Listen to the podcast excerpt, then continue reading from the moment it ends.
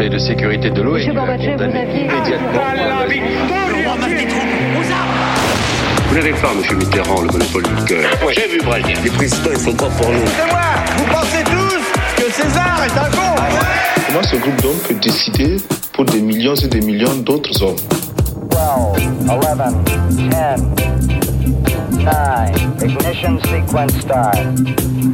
Mesdames et messieurs, culture générale. Bonjour, bonjour, bonjour et bienvenue dans Culture 2000. Bonjour Julie. Salut. Bonjour Morgane. Salut. Et salut Jean-Baptiste. Bonjour français, bonjour française. et oui, aujourd'hui dans Culture 2000, on s'attaque à une des légendes du roman national français, le grand Charles. Ah. Et oui, c'est bien de Charles de Gaulle qu'on parle, ce grand homme à petite moustache qui a sauvé la grande France et l'a imposé comme un grand vainqueur de la Seconde Guerre mondiale et comme une grande puissance dans l'ordre mondial. Mais attention, il y a un revers à la médaille militaire. Charlie, c'est aussi un mec qui force tellement qu'il arrive à faire croire qu'on a gagné une guerre perdue, à revenir au pouvoir par des pratiques pas complètement démocratiques et à écrire sa propre version de l'histoire, à tel point qu'on a encore du mal à la remettre en cause.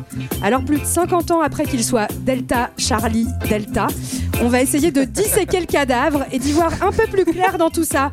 Et pour commencer, j'aimerais bien savoir euh, bah, ce que ça vous évoque, les copains. Je commence par toi, Jean-Baptiste. La, la grandeur, mais surtout la famille, figurez-vous. euh, alors c'est un peu compliqué, donc je ne fais pas le développement, mais Charles, c'est un peu ma famille. Oh non. En tout cas, c'est la famille de C'est-à-dire mes sœurs. J'en étais sûre. Tu vois, depuis le début, je le sentais. J'ai des sœurs et elles sont de la famille de De Gaulle, même qu'elles ont été invitées quand Robert Hossein il a fait un truc sur De Gaulle. Waouh le journal à la- à l'appui, je peux le prouver. Wow, incroyable. Bon, j'étais pas invité moi. Bon, et vous, les filles, est-ce que vous avez des, des choses aussi incroyables à raconter? Ben moi j'ai aucun lien de parenté avec De Gaulle donc c'est un peu la honte mais euh, moi ça m'évoque euh, la fin de De Gaulle Euh, la une de Harakiri en novembre 70 balle tragique à Colombey un mort qui a permis de faire euh, interdire euh, le Harakiri à l'époque C'est pas mal. Moi non plus, pas d'ancêtre illustre Après, du c'est côté c'est de, notre de papa à De Gaulle, tous. hein. Hein, euh, Oui. C'est un peu le père de la France, le père de tous les Français, de toutes les Françaises. Mais euh, bon, moi, il m'évoque de façon plus triviale un aéroport. Voilà. Qui est Ah le bah oui. terminus de la ligne que je prends pour aller travailler. Donc, je vois son petit nom tous les jours. Tous voilà. les jours, c'est ça, exactement. Bah, un grand merci à tous pour ces pensées. Et puis bah, là, je me retourne vers toi, JB, parce que c'est toi qui as préparé ce magnifique épisode sur le grand Charles. On Eh comprend oui. de pourquoi. Ça. Et donc, euh, bah, Charles de. Gaulle, pourquoi est-ce qu'on en parle? Euh, pourquoi on en parle? Parce qu'il est un peu incontournable ce monsieur, mais euh, en tant que préparateur, j'avoue que c'était pas évident. On a parlé de disséquer le cadavre. En fait, ce qui est compliqué, c'est que c'est encore un peu un culte, hein, une divinité. D'ailleurs, je pense qu'on va se faire quelques petits commentaires sympathiques rien qu'en faisant cet épisode. Désolé d'avance aux gardiens du, du temple, mais en fait, c'est assez compliqué d'avoir des sources sur De Gaulle où on a juste un peu de recul critique et il a fait sans doute des choses très bien, il a fait des choses moins bien, un peu comme nous tous finalement. Oui. Euh, voilà, c'est ce qu'on va essayer de creuser un petit peu aujourd'hui. Et bah merci JB pour cette synthèse qui donne envie d'en savoir plus. Et donc à défaut de remonter jusqu'à Jésus, on va déjà aller voir du côté de la fin du 19e pour tenter de comprendre un peu mieux le Manos. Et donc c'est parti pour le grand 1. Diego, libre dans sa tête, 1890-1944. Et donc dans cette partie, on va voir que le Charlie n'aime pas trop être contredit et ne lâche rien quand il croit en quelque chose, surtout si ce quelque chose est en rapport avec la France et pas n'importe laquelle, messieurs, mesdames. Mais euh, voilà, ce qui est un peu étonnant, c'est que quand même, a priori, il n'a pas une grande âme de révolté au départ, hein, et ni le milieu social qui va avec forcément. Non, effectivement, euh, Charlie vient d'une famille assez bourgeoise euh, et catholique du Nord, dans laquelle déjà on vénère beaucoup la patrie française, et ça, ça va lui rester. Euh, on va l'envoyer étudier chez les jésuites avant de faire l'école militaire, pas n'importe laquelle, de Saint-Cyr, donc assez prestigieux. À 15 ans déjà, il rédige un récit dans lequel il se décrit en général de Gaulle sauvant la France. Donc, ah, il a de on voit l'idée, hein l'ambition, on voit l'ambition du Manos. Et donc voilà, élevé dans cette culture de la grandeur nationale euh, qui, va, qui va lui rester, un petit peu comme le, le christianisme social qui lui vient de son père, hein, de, de Henri de Gaulle. Et une conscience politique aussi euh, nationaliste, c'est-à-dire que pour de Gaulle, depuis très jeune, la France, c'est une, si ce n'est la plus importante nation du monde occidental. qui Bah, bien sûr, Julie, destin. enfin, tu remets ça en question, ça va non, pas non, ou quoi j'oserais- jamais, j'oserais jamais. Mais il y a un grand destin national qu'il va falloir Ouais, euh, puis Charles- réaliser. Et Charles de Gaulle, il naît dans une époque particulière, il est dans une époque euh, d'instabilité politique. Ça fait 24 ans que la Troisième République existe. On est en pleine répression du mouvement anarchiste avec les lois scélérates. À l'époque, l'Alsace et la Moselle sont allemandes, après la défaite de Oh, Tu 70. serais pas avec nous alors? Ah, heureusement que c'est pas comme ça. C'est hyper triste. C'est très triste. Il y a un véritable esprit de revanche et il y a aussi un antisémitisme latent, de moins en moins latent, et un nationalisme euh, qui commence à prendre de la place. Ouais, donc en tout cas, voilà, une famille plutôt conservatrice, un engagement qui semble assez limité, et il va vraiment embrasser euh, l'éthos militaire, on peut le dire, hein, servir la France, ne pas prendre parti, défendre l'ordre établi. Et donc, euh, bah, est-ce que ça se traduit finalement dans ces faits d'armes après? Bah oui, fantastique, une belle occasion de défendre la France, puisqu'en 1914 éga- éclate la Première Guerre mondiale. Ah, Donc, ça tombe à pic. Il a 24 ans euh, en, en 1914, donc c'est un jeune officier qui va se lancer euh, corps et âme dans la Grande Guerre et il va être prisonnier en. Donc il, il a quelques faits d'armes, plusieurs blessures euh, et euh, de 1916 jusqu'à la fin de la guerre quasiment, il va être prisonnier tout le temps, ce qui va être pour lui une grande frustration. Pas parce de bol. Il n'a pas pu castagner du Bosch jusqu'au bout Mm. et donc il va se venger. En fait, il y a plein de conflits qui poursuivent la Première Guerre mondiale. Nous, on a l'impression que tout s'arrête en 18, on en a déjà parlé, mais Non. en fait, toute l'Europe, et enfin une bonne partie de l'Europe connaît la guerre bien au-delà. Donc De Gaulle va combattre par exemple l'armée rouge, euh, donc communiste euh, pendant la guerre civile russe de, de 17 à, à 21. Il va servir euh, dans l'Allemagne occupée par la France. Il y a une partie de l'Allemagne en Rhénanie, euh, notamment en Sarre, Mm. où il va servir. Et puis il va être aussi envoyé au Liban et en Syrie. Il va faire un peu de pacification. Bah oui. Ah, oui, bien gens-là, sûr. euh, vraiment n'étaient pas vraiment obéissants et reconnaissants de la, de la France qui gérait euh, le, le Ouais. pays à cette époque. Mais pendant tout ça aussi, il faut dire qu'il trouve l'amour. Ça, c'est important. Oui, l'amour lui est présenté par sa famille. Oui, Ah, c'est voilà. sa famille qui a trouvé l'amour C'est pour bien fichu cette histoire. à qui il dit qu'il a envie de se marier et donc ces gens s'exécutent hein, et dans Bah, leur Il a quand même social. 31 ans quand il se marie. Hein. C'est vieux hein, pour l'époque. Oui, vieux bouquetin, le même âge que moi, donc c'est dire, euh, c'est dire son âge très avancé. Et c'est une belle histoire d'amour parce qu'en fait, euh, il va renverser une tasse de thé sur Yvonne, Ah, la future tante Donc, Yvonne. Donc il la brûle. Au troisième degré. Elle est charmée. Elle trouve, ça, elle trouve ça tendre et elle dit à ses parents ce sera lui ou ce sera personne. Peut-être elle est pas hyper au courant que c'est déjà un mariage arrangé, mais bon, en tout cas, Oh, ok. Ouais, ok. Donc en tout cas, on a un petit Charlie qui fait bien tout bien comme Tout il comme faut, il faut, hein, trois a enfants à priori. suivre avec Yvonne, euh, Ah, bah, d'ailleurs, voilà, tout, bien Parfait, comme il faut. on se reproduit, tout va bien, une bonne famille catholique. et donc progressivement, il prend du grade et il va même un peu s'enjailler. On sent qu'il a déjà un peu envie bah, voilà, de laisser une trace, hein, d'impo- d'imposer ses idées et, euh, et, de, et de réfléchir voilà, au destin de cette France qu'il aime tant. Et pour ça, il va passer par la rédaction euh, militaire, enfin, la rédaction de livres sur la théorie militaire plutôt. D'abord, il va commencer à gravir les échelons d'un point de vue professionnel. Son mentor de l'époque, c'est un gars qui s'appelle Philippe Pétain. On en parle plus tard, mais à l'époque, euh, ça va, il est, il est un peu fréquentable encore. Euh, et, Ah c'est le vainqueur de Verdun, attention. c'est ça. hein. Et puis, en fait, il va commencer à réellement théoriser ce qu'il pense sur, le, sur la stratégie militaire. Son, son idée principale, ça va être de miser sur des blindés et de- d'avoir recours à une armée professionnelle, alors qu'on est dans une époque vraiment euh, concentrée sur la conscription. Et c'est complètement à contre-courant de la stratégie dominante dans l'état-major, et donc il est très peu écouté. Ouais, la conscription, juste pour préciser, donc c'est le fait que en fait tout citoyen est amené à combattre à un moment ou un autre. C'est ce qui s'est passé en 14. On a Mm. euh, sollicité des, des millions de Français euh, pour aller combattre. Et donc ouais, De Gaulle est un peu en décalage à ça. Juste pour préciser aussi, on est dans le contexte des années 30 où en fait l'armée prend une place très importante. La France est considérée comme la première puissance militaire au monde à ce moment-là. Mm. Et on sent que ça commence à réchauffer avec le voisin allemand depuis qu'il y a un petit moustachu qui, est- qui a débarqué. C'est bataille Donc, de moustache. euh, voilà, en fait, au sommet. Quand tu écris de la théorie militaire aujourd'hui en France, bon, globalement, il n'y a pas grand monde qui te lit. À cette époque-là, De Gaulle est un peu connu dans les cercles de l'état-major et commence à faire quelques contacts aussi avec le monde politique pour essayer de faire passer sa stratégie qui, pour l'instant, n'est pas du tout suivie. Ouais, d'accord. Donc en fait, en septembre 1939, si je comprends bien, il commence déjà à avoir un petit nom euh, dans l'armée et, et en France euh, au moment où la guerre est, est déclarée avec l'Allemagne. Bah, puis là, il a 50 ans à ce moment-là, pour le coup, euh, il a le gros de sa carrière qui est quand même bien, bien avancé, il a ses contacts, il est plutôt isolé, mais euh, voilà, 39, la guerre est déclarée par la France à l'Allemagne suite à l'invasion de la Pologne, mais on attend, notamment la France se refuse à envahir l'Allemagne parce qu'on est poli déjà, et parce que surtout, on se pense plus puissant, donc on n'a pas à se presser, on, pense étouffer en oui, fait. L'économie allemande, euh, voilà, s'ils bougent pas, ils vont, ils vont tomber. Il y aura peut-être même pas besoin de défendre.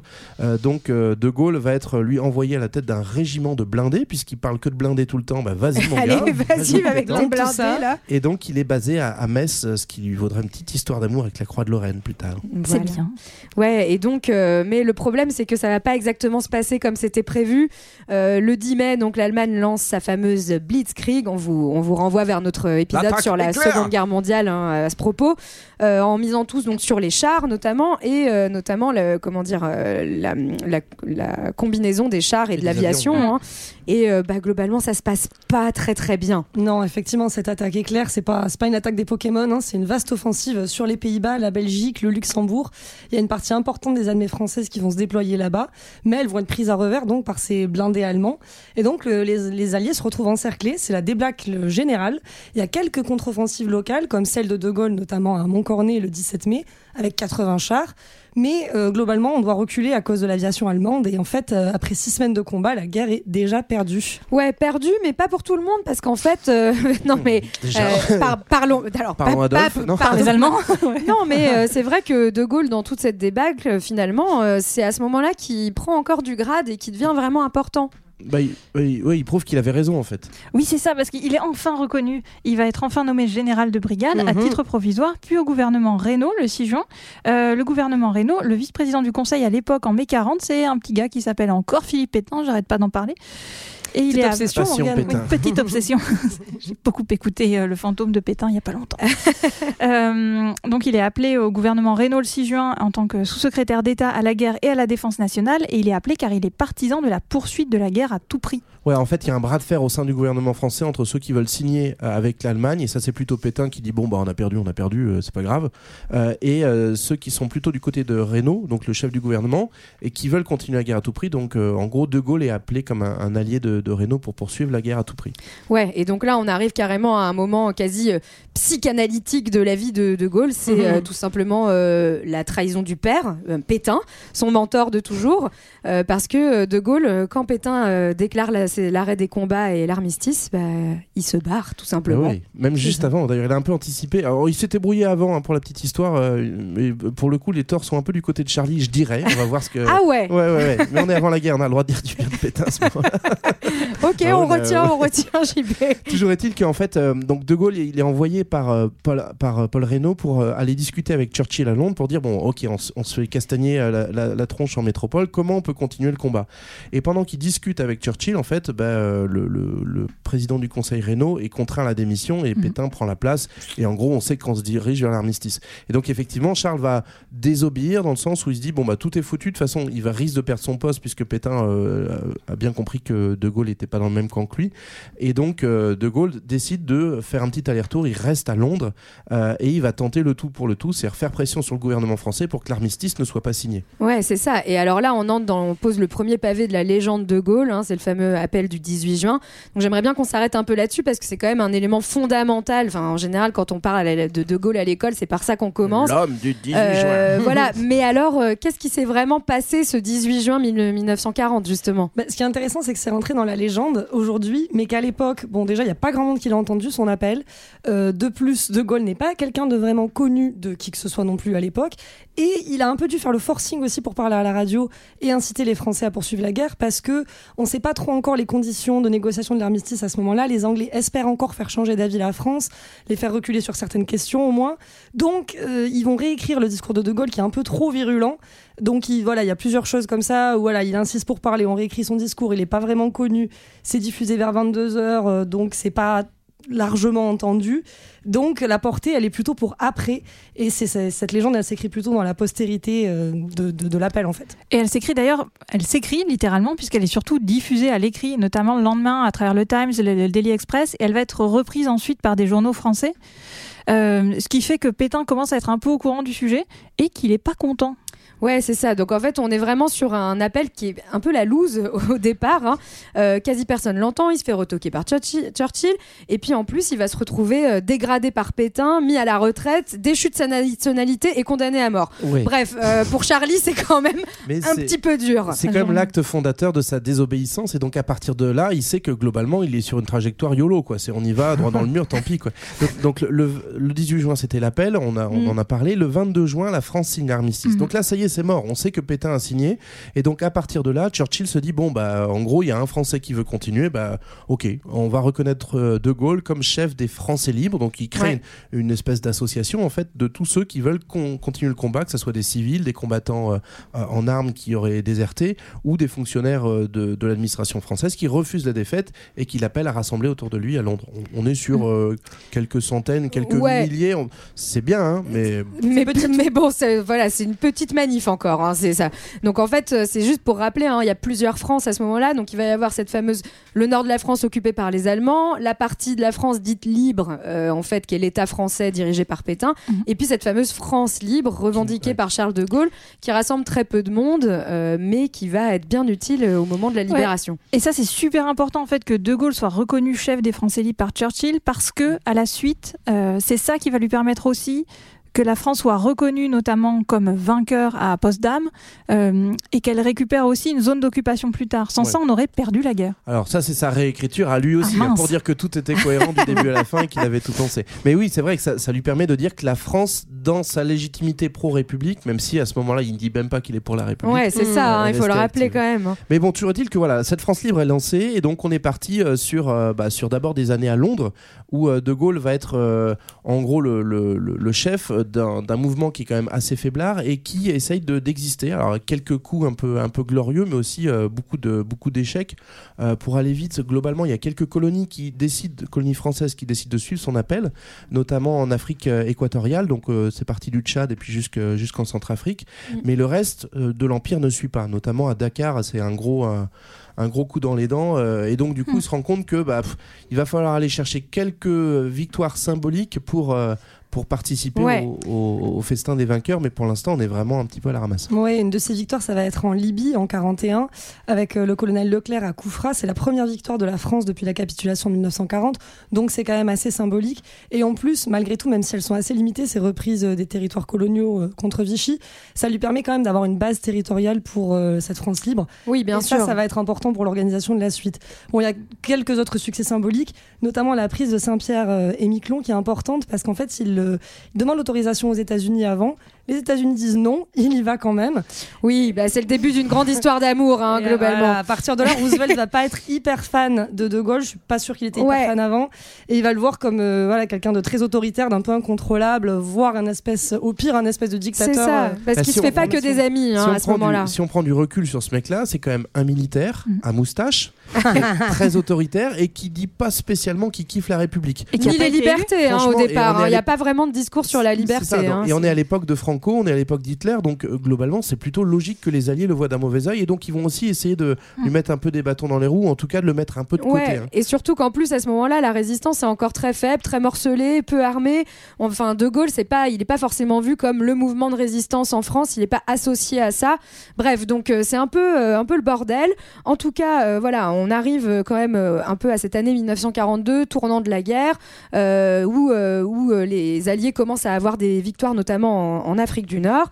Et donc, euh, ce fameux Charlie, qui est quand même un gros forceur, hein, qui croit à son truc, euh, bah, euh, il se dit que c'est sûrement pas les Amerlocs, hein, parce que je suis sûre qu'il disait ça comme ça, C'est sûr, oui. qui vont dicter à la France ce qu'elle doit faire. Et donc, bah, il va justement se rendre à Alger pour participer à ses premières victoires en Afrique du Nord. Oui, il a dû être très agacé hein, que les Alliés débarquent là-bas pour récupérer euh, le Maroc et l'Algérie sans lui. En plus, ils ont nommé des pétainistes pour gérer les opérations, des généraux pétainistes. Donc, il débarque à Alger pour éviter que le pouvoir lui échappe. Et euh, il a de nombreux soutiens. En fait, Roosevelt le laisse finalement partager la tête de ce qu'on va appeler le Comité français de libération nationale avec ce fameux, euh, un des fameux généraux euh, pétainistes qui s'appelle Giraud. Et donc, on fait la fusion des deux autorités françaises locales. Euh, d'un côté, donc, ce Giraud et d'un côté, la France libre de De Gaulle qui vont devoir se partager le pouvoir, mais pas très longtemps. En fait, euh, De Gaulle va pousser Giraud vers la sortie et complètement prendre euh, la tête de ce, de ce comité français de libération euh, à Alger. Ouais, les, les Américains euh, ont pas trop confiance en, en De Gaulle aussi parce que c'est l'homme de l'échec à Dakar. Enfin, de façon bêtement pragmatique, il- c'est un loser. Ouais, bien Enfin, sûr. pardon. C'est vrai que c'est un peu resté un dans, peu dans leur tête. bon alors du coup en fait une fois que tu donnes un petit bout de pouvoir à De Gaulle il va il va pas le lâcher hein, c'est vous Non. avez commencé à comprendre et surtout il va commencer à pousser l'autre Giro euh, vers la sortie et pour ça un élément qui va être fondamental c'est que De Gaulle va essayer de rassembler autour de sa légitimité personnelle la résistance intérieure parce que c'est Mhm. bien beau d'avoir rassemblé quelques aventuriers à l'extérieur mais ce qu'il faut savoir c'est ce que pensent les Français de l'intérieur qui sont toujours sous occupation allemande ou sous l'autorité Ouais, de parce que l'objectif, c'est quand même récupérer c'est le territoire français. Voilà, hein. le- la, la- la métropole. Et donc, du coup, euh, bah, en fait, pour ça, De Gaulle a un petit atout dans sa manche qui s'appelle euh, Jean Moulin. Euh, Jean Moulin, qui est un préfet euh, républicain, qui est vraiment pas du tout dans une ligne gaulliste à, à la base, mais qui va se dire Ok, on le tente avec ce mec-là. Donc, Moulin va être l'envoyé spécial et personnel de De Gaulle en France. Et en gros, il va batailler pendant un an, un an et demi pour rassembler les différents mouvements de la résistance. On parle de communistes, de monarchistes, de, de gens de droite, Ouais, de gauche. C'était pas une, une opération très facile. hein. Et malgré tout, Jean Moulin aboutit le, le 27 mai 1943. On a la première réunion du Conseil national de la résistance, c'est-à-dire tous les mouvements, plus les, les- les anciens partis politiques et les syndicats de la, Troisième République qui se rassemblent dans le secret. Ça se passe à, à Paris, rue du Four. Euh, Il y, a des- Mm. il y a des nazis qui circulent de partout, mais les gars, ils l'attendent quand même. Et ils fondent du coup. euh, No risk, no fun, je crois. hein. Ils fondent une résistance unie. Alors, on, on vous fera un jour un épisode sur, euh, sur la résistance et la France dans la guerre, mais ce qu'il faut comprendre, c'est que cette résistance reconnaît le général de Gaulle comme son chef à Eh oui. l'extérieur. Voilà, c'est ça. Dès lors, bah, De Gaulle peut dérouler auprès des Alliés en disant Bah, voyez, tout le monde me reconnaît, donc virez-moi ce Giraud, et Mm. maintenant, euh, c'est moi le chef de la France. C'est ça, donc opération séduction plutôt réussie pour De Gaulle qui commence à cheffer et un chef, il est là pour gagner et ça tombe bien parce que la victoire arrive. Eh oui, vas-y Morgane. Oh là là. Ah, ça, quel enthousiasme On a trop envie de parler toutes clair. les deux de la victoire. En été 44, euh, la France libre n'est pas informée du débarquement de Normandie. Oh. Oh, c'est 6 pas sympa. Ouais, ils sont pas, ils sont pas cool cool. Parce qu'on a peur qu'il fuite. Hein? Par contre, les Français libres participent à celui de Provence le 15 août et à la libération des grandes villes, donc comme Paris, Marseille, Strasbourg. Et De Gaulle va descendre les Champs-Élysées le 26 août 44. Oui, Paris outragé, Paris Paris brisé, libéré. Paris libéré. Mais. De Gaulle photographié et De Gaulle à la radio. On peut lui reconnaître une incroyable conscience médiatique. Oui, il a réussi à transformer cette humiliation hein, de ne pas avoir été prévenu du débarquement en Normandie en victoire politique où, comme Morgane le disait, il est complètement ovationné sur les Champs-Élysées.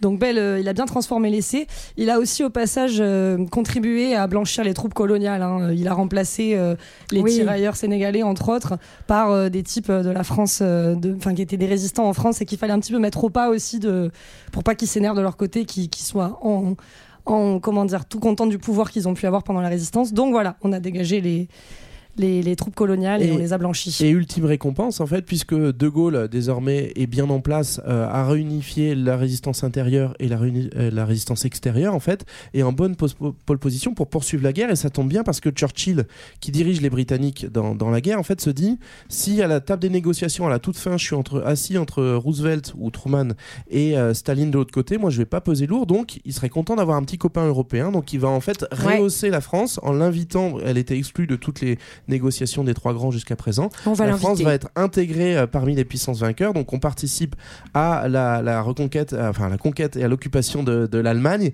et du coup la France s'invite sur la photo finish. On a gagné la Seconde Guerre mondiale, bravo. Mais ouais, donc voilà, De Gaulle, c'est un peu l'histoire parfaite du panache à la française. hein. Le grand loser qui finit par réussir à force de jouer des coudes. Il a donc réussi à s'imposer comme le leader de la France libre, à unifier la résistance, même avec les communistes, et à faire croire que la France collabo a gagné la guerre. Chapeau.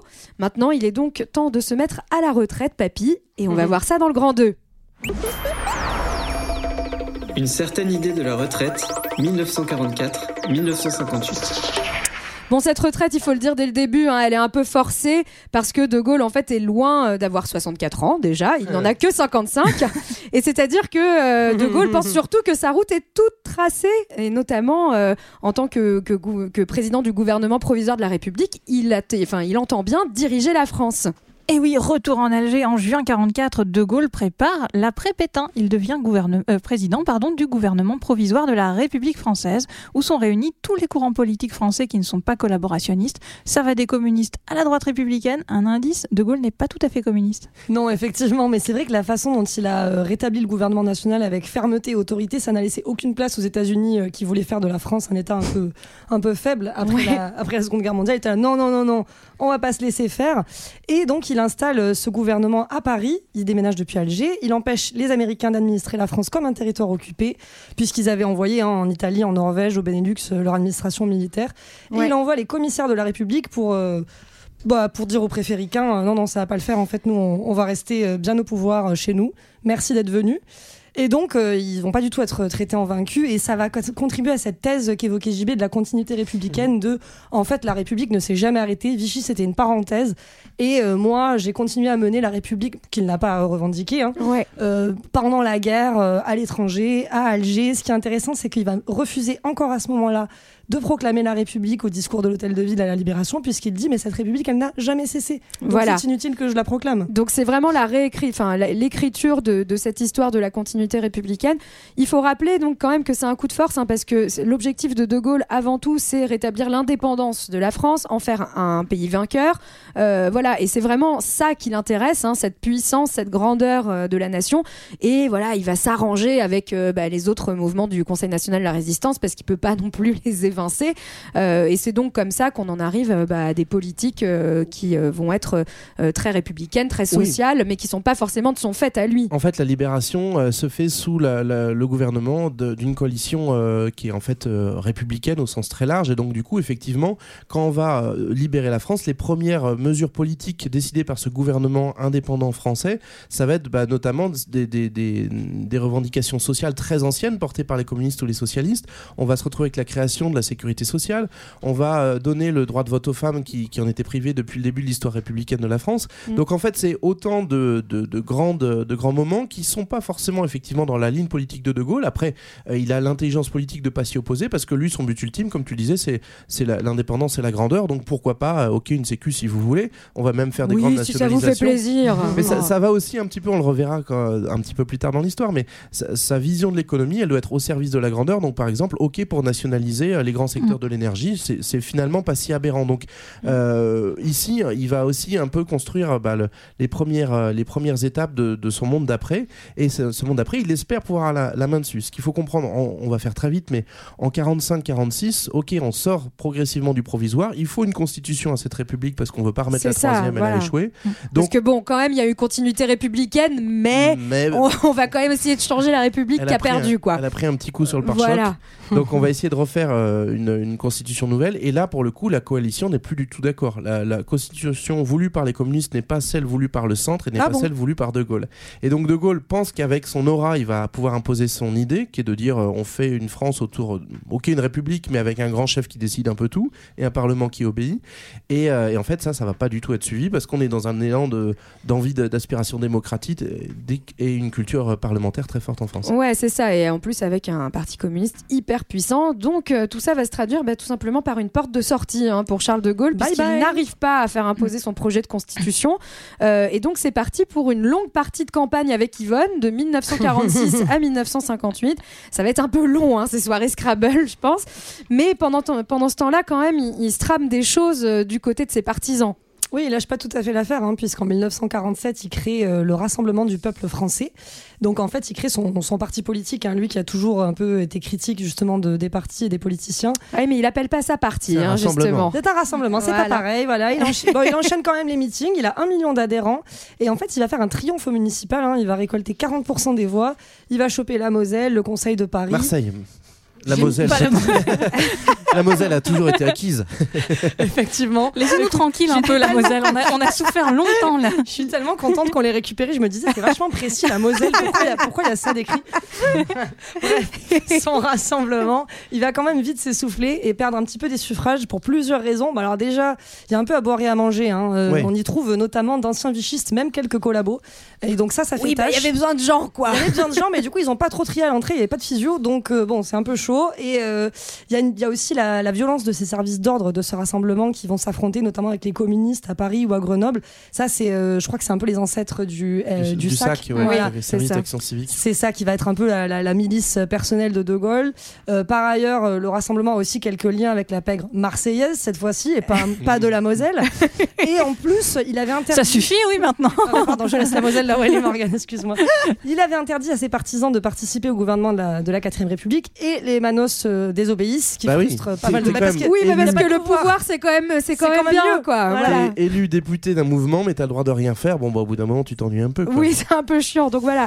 Donc pendant qu'en tout cas que cette euh, communauté gaulliste s'affaire dans les affaires et dans la politique euh, parisienne euh, et ailleurs, De Gaulle lui s'occupe au coin du feu à Colombelles et deux églises.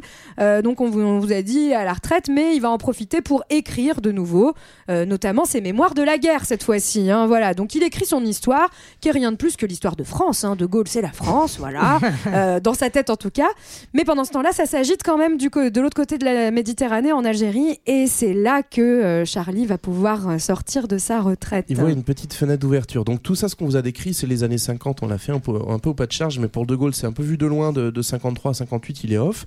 Euh, et en fait, pendant ce temps-là, bah, les affaires continuent pour cette quatrième république parlementaire, qui notamment doit faire face à un gros dossier qui est celui de la décolonisation.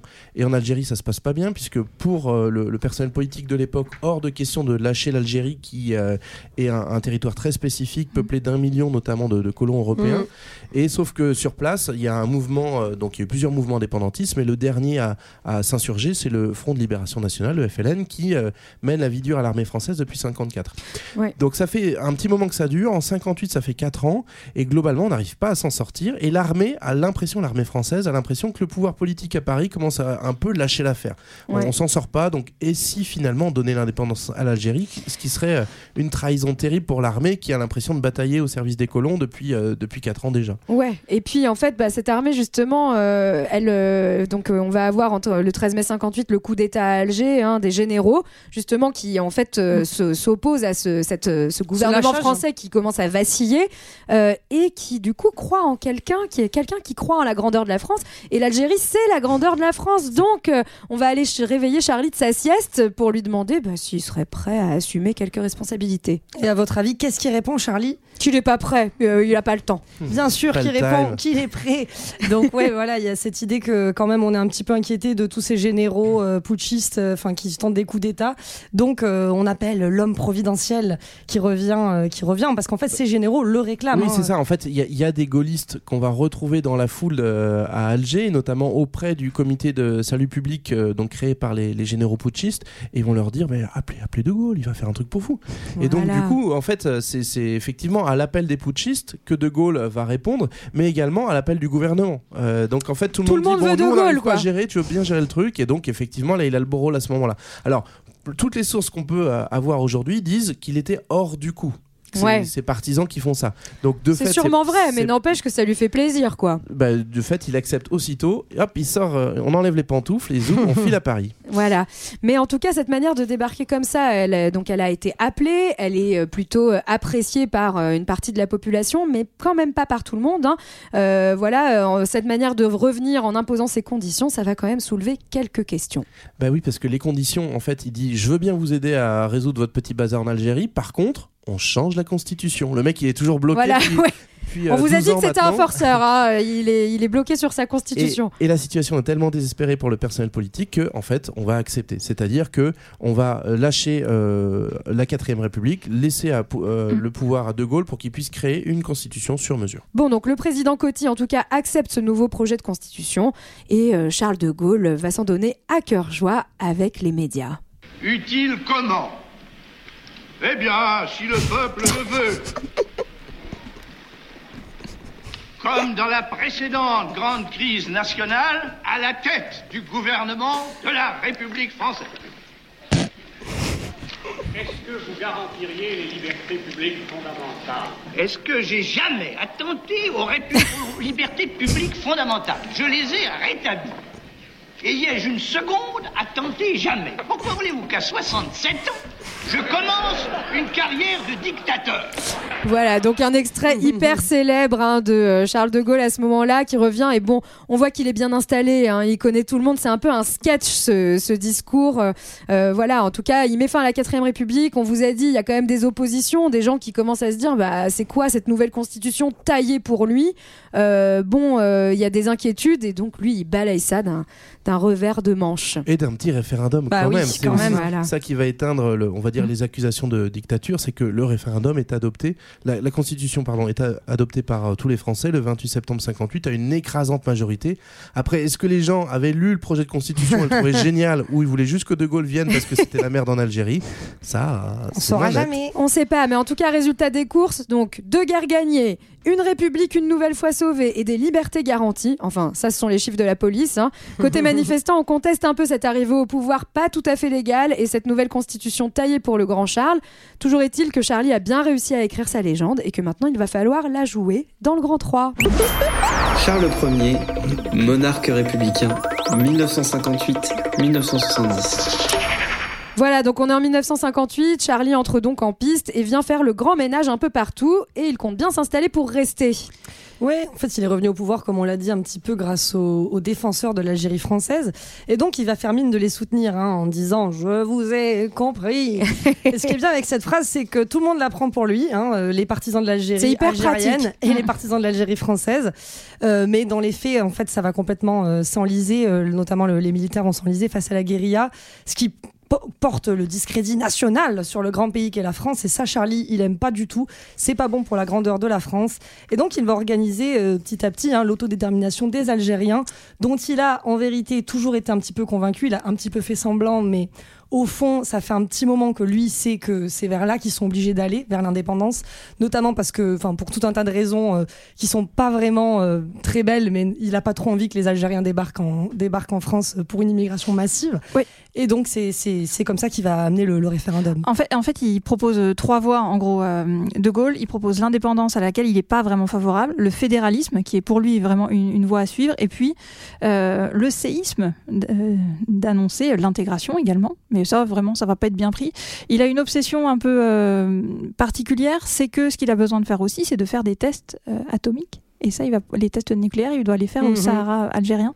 Donc il a plutôt intérêt à ce que ça se passe vite et plutôt intérêt à ce que ça se passe bien. Ouais, en Mais- fait, il va jouer la carte du pragmatisme. hein. Exactement. Mais bon, en posant la question directement aux Algériens, Mm. c'est la, princi- euh, la principe de l'autodétermination. Il sait très bien que les Algériens vont pas voter pour autre chose que pour l'indépendance. Donc, il est quand même assez conscient et euh, de se débarrasser du boulet algérien, euh, ce qui est devenu pour lui, hein, et notamment pour le- la grandeur de la France. Et donc, ça, c'est une, une bonne chose de fait. Mais effectivement, à l'indépendance, petite clause de négociation pour garder un bout de désert et balancer des bombes. Et dans le reste, par contre, de, de la décolonisation de l'Afrique subsaharienne, il va y avoir beaucoup d'indépendance en 1960. De Gaulle va opter pour le maintien de l'influence par d'autres biais, notamment avec Jacques Faucard, qui est le conseiller aux affaires africaines, qui va participer à la naissance de la France-Afrique.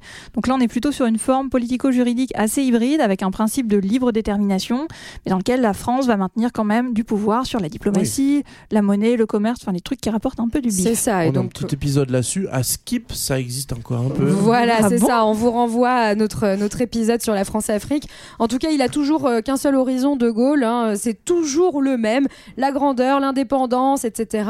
Et donc, quoi de mieux qu'une bonne guerre froide pour dire qu'on est bah, au milieu et qu'on est avec personne et bien indépendant? C'est pratique. Et Eh oui, parce que la guerre froide, elle est imposée, on va dire, par le jeu entre U- États-Unis et URSS, qui sont les deux grandes puissances, mais ils ont oublié la troisième grande puissance, Oui. la France. et donc De Gaulle, en fait, d'un côté, va tout pour faire chier, faire chier les Américains et montrer qu'on est indépendant. Donc, quitte à faire des petits trucs merdiques, euh, juste pour faire chier, par exemple. C'est ça, il fait le malin. hein. Vive le Québec libre, euh, juste pour emmerder le Canada. Mais il fait aussi des trucs un peu plus costauds. Par exemple, il va reconnaître la Chine communiste qui n'était reconnue par aucun pays occident- occidental. Il va dénoncer la guerre du Vietnam, ce qui est quand même pas mal. Et il va aussi faire sortir la France du commandement intégré de l'OTAN. Donc, en gros, on garde un petit peu notre propre, euh, propre niveau. Ouais, donc voilà, après, faut quand même se rendre compte que Charlie, il fait le malin, mais les communistes, pour lui, c'est quand même des gens qui ont froid, des chapeaux gris et des chaussures à fermeture éclair. hein. Alors que lui, il aime les bottes bien cirées et les petits chapeaux. Bref, donc la France, c'est quand même un pays de l'Ouest, hein, anticommuniste. Et, résultat, euh, voilà, c'est une indépendance vraiment plutôt déclarée. Et euh, voilà, du coup, comment elle se traduit en fait concrètement cette, euh, cette indépendance dans sa politique? Bah, de Gaulle, il va investir des nouveaux domaines de, de puissance, notamment le nucléaire. Donc, il va réaliser la force de dissuasion nucléaire française, en fait, qui avait déjà été bien entamée sous la 4ème République. Donc, en poursuivant le développement dont avait parlé euh, Morgane du nucléaire, donc avec des essais en Algérie, en Polynésie française. Et c'est comme ça qu'on va obtenir la bombe A et puis la bombe H dans les années Cocorico. 60. Bravo, bravo. Il va aussi euh, développer le nucléaire civil. Euh, il avait euh, fondé notamment le, le commissariat à l'énergie atomique en 45, mais aussi euh, tout ce qui est euh, l'espace. hein. on est en pleine course à l'espace pendant la guerre froide. Donc il va fonder le Centre national d'études spatiales en 61, euh, et on va voir la mise en orbite du premier satellite. Je trouve qu'il y a un euh, de Gaulle qui s'appelle Astérix. Oui, bah, Voilà, c'est ça, c'est la France et les Gaulois, quoi. c'est la même vibe, quoi. et voilà, donc il va, il va quand même, pour De Gaulle, en fait, l'État doit avoir un rôle d'impulsion dans les développements de- des filières industrielles d'excellence, donc l'énergie, l'aéronautique. Il va avoir cette logique un peu planificatrice de, de, pour la France qui doit acquérir des, des géants industriels, et ça, ça va rester quand même. Voilà, et donc ça c'est plutôt pour la politique extérieure, hein, ça va se traduire aussi euh, dans l'Europe. hein. Il, le- il y a vraiment le- ce partenariat avec l'Allemagne, mais bon, on s'oppose à l'entrée des Britanniques parce qu'ils sont trop euh, amis, amis avec les Américains. Bref, donc ça c'est plutôt pour l'extérieur. À l'intérieur, De Gaulle apparaît plutôt seul aux manettes. hein. Il- on vous a dit, il s'est taillé sa constitution et il essaye d'en faire un usage au maximum. Quoi. ça, en gros, il en profite à fond. Il a rentabilisé. Le, ouais. le président de la 5ème République qui a le plus utilisé les pouvoirs, c'est un peu normal, c'est lui qui les a créés. Donc euh, il a fait euh, quatre référendums, il a dissous deux fois l'Assemblée, il a utilisé une fois l'article des pleins pouvoirs, ce qui n'avait jamais, enfin ce qui n'a jamais été refait depuis. Donc il utilise à fond et puis surtout il va compléter sa constitution parce que en 58 on l'accusait déjà d'être un peu dictateur, donc il y était allé mollo. Il y avait un truc qu'il n'avait pas fait en 58, le président était élu de façon indirecte par un collège de grands électeurs. Mhm, Mais le rêve de De Gaulle, c'est le lien direct au peuple. Donc il va s'appuyer sur un petit incident, euh, bon, qui aurait pu être gros, hein, c'est-à-dire qu'on on attente à sa vie en 62, c'est l'attentat du petit Clamart, et du coup il en déduit que si on attente à sa vie, la légitimité du président est remise en cause. Donc il faut la rendre plus forte. Puisque Mm. l'élection euh, du président par 80 000 personnes, grands électeurs, suffit pas, il faut que le peuple entier puisse choisir ça. Et ça, pour euh, la, la culture républicaine parlementaire française, c'est un coup de force parce qu'il n'y a que l'Assemblée qui peut représenter la France. Il n'y a que Et ceux-là. oui, et pas un homme. et donc, Mhm. du coup, la dernière fois que ça avait été euh, le cas, ça avait fini en, en Napoléon III et, et coup d'État. Ouais, donc c'est un peu des mauvais souvenirs tout Voilà. ça. Quand Mais même. De Gaulle arrive Non. à passer parce que c'est De Gaulle. Et donc, du coup, il va jouer la carte du référendum pour maintenir, enfin, pour faire sa proposition. Et donc, depuis 62, on élit les Fran- les- le président au suffrage universel direct. Et oui, vous êtes au courant, je crois. Donc voilà, en tout cas, il a bien imprimé sa marque sur cette constitution.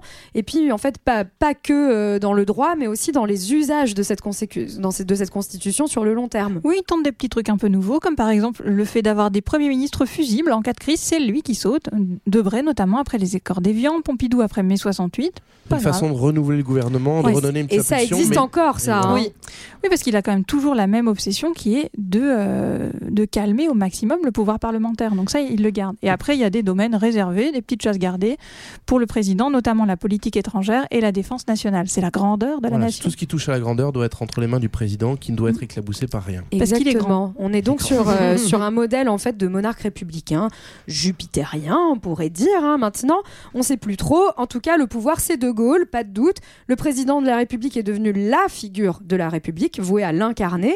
Et euh, mais De Gaulle, en fait, à côté de tout ça, il devient surtout aussi le roi de la com. Ouais, c'est un peu le général micro. hein. Il a un usage très maîtrisé euh, des médias, d'abord de la radio, puis de la télévision, même s'il aime pas trop cette espèce de- d'étrange lucarne, comme il dit. Mais c'est en fait c'est ce lien euh, direct. Enfin, c'est le gars enchaîné qui dit ça d'ailleurs, je Mm. crois. Mais c'est pour lui, c'est son lien direct avec le peuple et son verbe, ça va être une de ses meilleures armes. hein, on l'a entendu. Ouais. Il sait, il sait s'exprimer. C'est un orateur qui apprend par cœur en fait des formules euh, qui font mouche.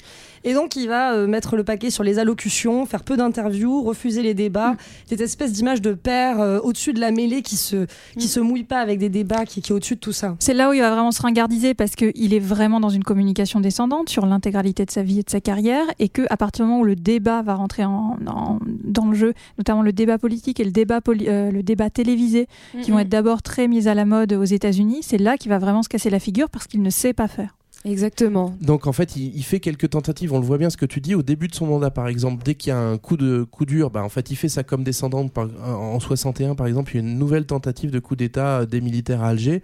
Bon bah qu'est-ce qu'il fait? Il se met à la téloche et à la radio. Il sort son costume de général, donc il est plus en président, Et il sa est en petite général. moustache. Et sa petite moustache bien Ce brossée. chantage affectif. Et là, il dit euh, aidez-moi. Donc ça, ça rappelle l'homme de 40. Donc ok, ça marche ce coup-là. Mais sept ans plus tard, en plein mai 68, Et euh, oui, il ça tente des marche trucs moins qui bien. marchent pas du tout. Il parle au micro pour essayer de calmer les gens et c'est le, le soir de son allocution, c'est la pire soirée en termes de violence parce qu'en fait, il a Bah, tellement ça tapé qu'on à lui côté reproche. que ça énerve tout le monde. Euh, il tente un coup de je disparais, je suis plus là pour voir si je vous manque et en fait, bah, tout le monde se dit mais qu'est-ce qu'il fout le vieux Est-ce qu'il est mort? Euh, Donc bref, il- on, on sent qu'effectivement ce, ce truc-là s'épuise un petit peu. Alors qu'en parallèle, Pompidou, lui, il a cette modernité-là de, revenir en catastrophe d'Afghanistan où il était en voyage officiel Il est le pour, Premier euh, pour être là, quoi, Ouais. pendant 68. C'est ça. Bon, et donc à côté de cette communication, quand même, il se passe des choses hein, politiquement. Euh, de Gaulle, euh, il va aussi incarner bah, une certaine euh, forme de la politique. C'est pas un libéral, hein, on l'a dit dès le début. Et ça, c'est quand même quelque chose qui tranche avec d'autres gouvernements, et notamment plutôt des les gouvernements du de l'autre côté de l'Atlantique. Oui, pardon, c'est qu'il il est effectivement dans une politique très volontariste à ce moment-là. Après, il, est, il y a des certains aspects de sa politique qui, qui sont quand même libérales. Par exemple, dès, dès sa reprise de pouvoir, il va mener des gros plans d'austérité. Ça, c'est moins connu. On a l'impression qu'il sort Mhm. des, des grosses mallettes de billets pour construire la France, mais en fait, il commence d'abord par serrer la ceinture. Pourquoi? Parce que les déficits budgétaires pour lui atteignent l'indépendance, parce qu'on s'endette et donc sûr. on n'est plus indépendant si on a des dettes. Donc, il a une espèce de troisième voie, on va dire, à la fois politique d'austérité, à la fois il encourage aussi le libre-échange avec la mise en place du marché commun européen, alors qu'a priori son mouvement est plutôt anti-européen à la base, mais là Mhm. il va le faire parce qu'il il comprend que la concurrence est bénéfique euh, dans, dans sa euh, perception de l'organisation de l'économie. Et en même temps, il essaye de donner plus de place, euh, on va dire, au dialogue social pour limiter le poids des syndicats, éviter les grèves et faire en sorte notamment euh, qu'il y ait une plus grande participation des travailleurs au capital. Ouais, bon, et ben alors éviter les grèves, on va voir, ça va moyen marcher. En tout cas, on a l'impression jusqu'à présent que qu'il coule plutôt des jours heureux au pouvoir, sans trop de remous. Euh, mais il y en a quand même quelques-uns à qui ça va pas trop plaire ce style. On l'a vu, hein, on a déjà évoqué notamment euh, mai 68. Euh, mais en tout cas, il y a, il y a vraiment plusieurs oppositions gaullistes qui se mettent en place et qui sont de plus en plus importantes tout au long de son mandat. Oui, contrairement à aujourd'hui, tout le monde n'est pas gaulliste. hein. Il y a des oppositions euh, à l'extrême gauche. C'est vrai que c'est un peu l'impression que ça donne. Cette révélation. Il y a euh, l'extrême gauche, évidemment, le PCF, parce que bah, De Gaulle est complètement anticommuniste. L'extrême droite, donc l'OS, qui a quand même euh, attenté à sa vie avec l'attentat de Clamart, dont parlait JB tout à l'heure, parce que De Gaulle est anti-Vichy et euh, qui a- Oui. qu'il a fait l'indépendance de l'Algérie. Donc ça, c'est pas du tout digéré. Et même dans la 4ème République, les- le centre droit et le centre gauche, parce qu'il affirme le pouvoir du président contre l'Assemblée. Euh, D'ailleurs, en 1962, c'est la seule motion de censure réussie de, de la 5ème République. Mais euh, en fait, De Gaulle va pas du tout euh, dissoudre son gouvernement comme il le devrait. Euh, Po- Pompidou va rester Premier ministre et il va dissoudre l'Assemblée nationale à la place. Donc on voit bien que il n'écoute pas trop, hein, il en fait qu'à sa tête, et ça, Non, ça crée de l'opposition euh, au sein, de la, au, au sein de, de- de la République. Oui, c'est ça. Donc ça commence à sentir le sapin pour Charlie, hein, et surtout que la jeune Chianli commence à chauffer les oreilles du vieux schnock. Ouais, euh, mai 68, ça va être un petit peu le, le chant du cygne. Alors je vais quand même juste rappeler un petit truc avant. La seule fois où De Gaulle a été élu président au suffrage universel direct, il a fait 55% au deuxième tour. C'est vrai. Ce qui est bien, mais ce qui est pas fifou quoi. Donc oui, en fait, c'est ça. il y a aussi ce truc-là qu'il faut comprendre, c'est que c'est un homme politique euh, qui a plutôt un gros soutien, mais qui est pas non plus écrasant et incontestable. Et donc c'est pour ça que très logiquement en 68, il va être ciblé par les manifestants comme le vieux schnock qui veut pas lâcher le pouvoir, qui comprend pas son époque. Donc il y a beaucoup de slogans, de discours, de, euh, de, de- même de, de graphes anti, anti De Gaulle. Mm. Et on voit bien que de fait, De Gaulle ne comprend pas ce qui se passe en 68. Ouais, puis il y a aussi de l'action, c'est-à-dire que le SAC dont on a parlé tout à l'heure, le, le- Service son service d'ordre, ouais, le, le service d'action, euh, est quand même connu pour avoir fait des petits plans super rigolos pendant 68. Donc, notamment, ils se en ambulanciers, ces braves gens. Ils Ouais. allaient récupérer les gens dans les manifs, ils les ramenaient au siège du SAC et ils les tabassaient. Ah, bah voilà, oui, C'est bon, le Benalla de l'époque, quelque part. Alors il va quand même être sauvé de mai 68 par euh, notamment l'action de Pompidou et de sa, et, euh, Mm. et on va dire de- du, du monde gaulliste de façon générale parce Ouais. qu'on va Un montrer peu euh, plus pragmatique. Voilà, c'est ça. Euh, Mm. En fait, on va insister sur les désordres et donc du coup, euh, bah, ce qu'on veut, c'est la France de l'ordre. L'ordre, c'est le général. Donc, grande manif de soutien euh, en, en juin so- 68 Mhm. et dans la foulée, euh, une large majorité, la, je crois la plus grande majorité euh, Ouais. jamais obtenue de la 5ème République, parce qu'en gros, on a joué sur la peur des Français, regardez, les communistes arrivent à Paris, vite, vite, vite, votez De Gaulle. C'est ça, et dès qu'on a peur, on appelle De Gaulle. Mais en tout cas, cette accalmie post-68, elle va finalement être d'assez courte durée, hein, ce qu'on voit, puisque dès avril 69, un an après, les réformes que veut mener De Gaulle bah, sont pas vraiment acceptées par tout le monde. Ouais, c'est pas. En fait, au-delà même de 68, il y a des choses qui passent pas. La régionalisation, ça passe pas. Au niveau du Sénat, ça passe pas. Il tente de repasser par un référendum, c'est vraiment son truc à lui. Mais le non gagne à 52% et il démissionne immédiatement. Oui, il est un peu susceptible. Bah, il avait dit si c'est non, je m'en vais. Quel Donc, drama il, queen. Il en a fait un plébiscite personnel. Il a perdu et donc euh, c'est la porte de sortie. Avec peut-être l'idée que c'était un peu volontaire Oui, aussi. il, savait avait dit en fait. hein. Il avait dit qu'il irait pas au bout de, de son mandat et parce qu'il est vieux en fait. Donc il retourne à Colombey pour écrire ses mémoires et il meurt juste après, le 9 novembre 1970, quand il lâche le pouvoir. Bah, c'est la fin pour, euh, pour Charlie. Et oui, donc Delta, Charlie, Delta, Charles de Gaulle est donc mort, mais pas complètement. On a pu le voir, il a imposé son récit de l'histoire de France, transformé profondément les institutions et les usages politiques et fondé un mouvement qui va durer dans le temps. Le gaullisme est pas toujours pour le meilleur, hein, on, le, vous l'a, on vous l'a rappelé. Surtout, il reste une référence politique aujourd'hui et nombreux sont ceux qui se placent dans son héritage. Alors gaulliste, gaullien, j'ai jamais vraiment compris la différence. En tout cas, ils espèrent toujours euh, bénéficier d'un tout petit peu de son prestige.